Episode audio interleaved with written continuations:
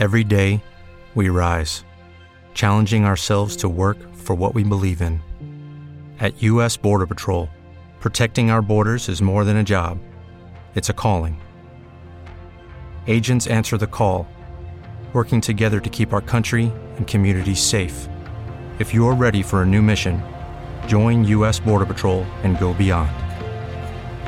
Learn more at cbp.gov/careers.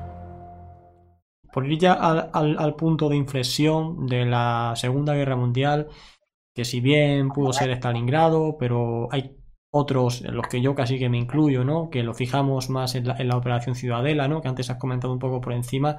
Eh, bueno, hay aquí también conversaciones que tuvo, por ejemplo, Guderian con, con Hitler, en la que le comentaba que no, que no era el momento de atacar, que se olvidara de Kursk, que no sé qué. Eh, Hitler a su vez le dijo que sí, que tenía razón, que cada vez que pensaba en eso se le revolvió el estómago, pero que nada, que había que atacar y había que atacar. Y en cualquier caso, pues yo considero que ese fue el punto de inflexión de la Segunda Guerra Mundial, aunque realmente pudo ser Stalingrado, porque, a ver, es cierto que si se hubiera a lo mejor conseguido una victoria total y aplastante en Kursk, si hubiera derrotado a todo lo que tenía el escrito soviético allí, con unas bajas aceptables para Alemania, se hubiera estabilizado el frente, eh, se hubiera impedido ya que la Unión Soviética siguiera atacando en 1943 y gran parte de 1944, por lo menos en el principio, pues hombre, sí se hubiera conseguido la victoria, pero finalmente, no, se, no se pudo. No sé qué, qué, qué valoración haces eh, de Kursk, si para ti fue el punto de inflexión o no, o en Kursk ya estaba todo, todo perdido. Bueno, visto desde hoy, que no es lo mismo, lógicamente, que tomar las decisiones entonces, por supuesto, eh, la guerra Alemania no la podía ganar, lo que no significa que estuviera condenado a perderla, pero no la podía ganar desde diciembre de 1941. Es el fracaso ante Moscú, de la ofensiva de la contraofensiva soviética del 5 de diciembre, eh, para mí es determinante, pero sobre todo porque coincide con que, en seis días de diferencia, eh, con la declaración alemana de guerra del 11 de diciembre a Estados Unidos. Y por tanto, sabiendo lo que sabemos hoy de los Estados Unidos y de la Unión Soviética, del Imperio Británico, era imposible que Alemania ganara ya esa guerra. Lo más a lo que podía aspirar era a prolongarla, elevando el coste de la victoria para sus adversarios a unos niveles prohibitivos y que estos se aviniesen a, pactar. Pero Alemania ya después de diciembre del 41 no podía ganar esa guerra, era prácticamente era imposible, ¿va? salvo milagro. Militarmente es verdad que el revés ante Moscú fue grande, pero estuvo neutralizado por, eh, por, esa decisión que hemos comentado antes de Hitler, que fue enormemente acertada, de mantener el, el, el, frente a cualquier, a cualquier precio, por decir así. Que los soldados alemanes no se retirasen, pese a que todos los generales le pedían con urgencia que por favor retiremos las tropas, y Hitler decía con toda la razón del mundo, es que 300 kilómetros más atrás hace menos frío, o tenemos posiciones defensivas dispuestas. No, ¿verdad? Pues fue, desde luego, una orden para que los alemanes, para que los y no es posible que los soviéticos se hubieran plantado en Polonia, no es descabellado tampoco. Aunque no estaban tampoco muy en condiciones, es muy, muy debatible y muy discutible. En cualquier caso, es la primera gran derrota en tierra del ejército alemán y tuvo un enorme impacto y un enorme valor, sobre todo porque coincide con eso, ¿no? coincide con, con la entrada de Estados Unidos en guerra, que por más que los despreciara, luego se vio el valor de la, industrial de la entrada de Estados Unidos. Stalingrado es un punto de inflexión seguro porque es la, eh, derrota por antonomasia, por el cantidad, el volumen de tropas implicadas y porque Alemania estuvo al borde de, del colapso en todo el frente sur, lo cual hubiera producido un hueco eh, casi imposible de tapar. ¿no? Y en eh, Kursk lo que se ventiló fue si, no si Alemania vencía o no, que eso ya no, no, era, no era debatible, sino que lo que se ventiló fue si Alemania tenía posibilidades de sobrevivir o no. Es una operación que, a imitación un poco de lo que sucedió durante la, en Barbarroja, eh, se fue postergando, en este caso para reunir las mejores unidades, los mejores mandos y sobre todo los blindados. Pensemos que desde agosto del 42 Alemania está produciendo el Tiger, pero que produce muy poquitas unidades. En los primeros meses apenas eh, consigue producir 12 al mes, en fin, bueno, no es nada, evidentemente. Eh, y para, para, para Kursk se pensaba en una participación masiva del Panther.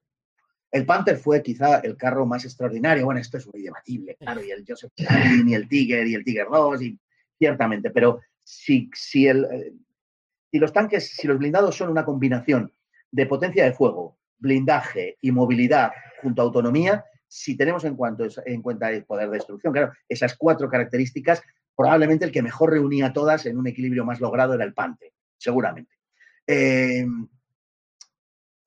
que estaba muy inspirado en el T-34. De hecho, se pensó en su momento en copiar literalmente el T-34 por parte de los alemanes. Lo que pasa que, bueno, era muy... Para la altanería alemana era, era, era imposible, ¿no?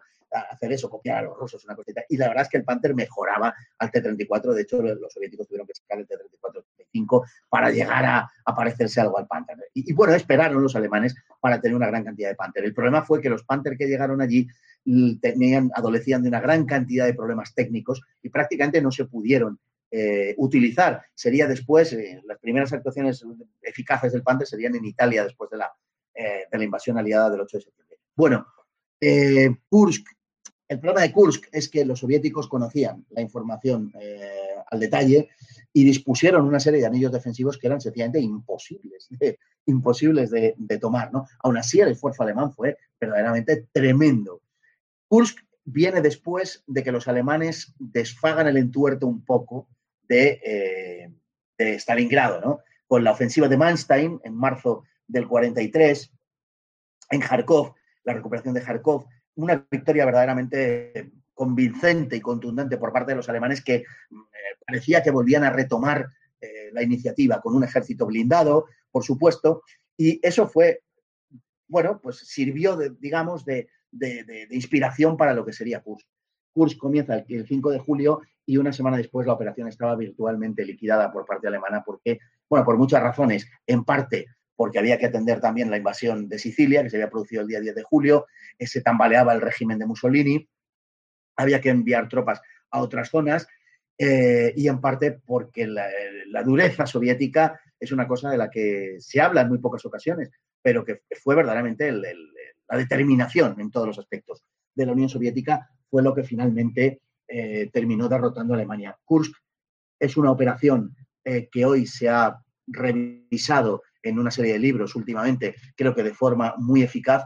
Y yo creo que no se, que no se puede exagerar, desde luego, la importancia de Kursk.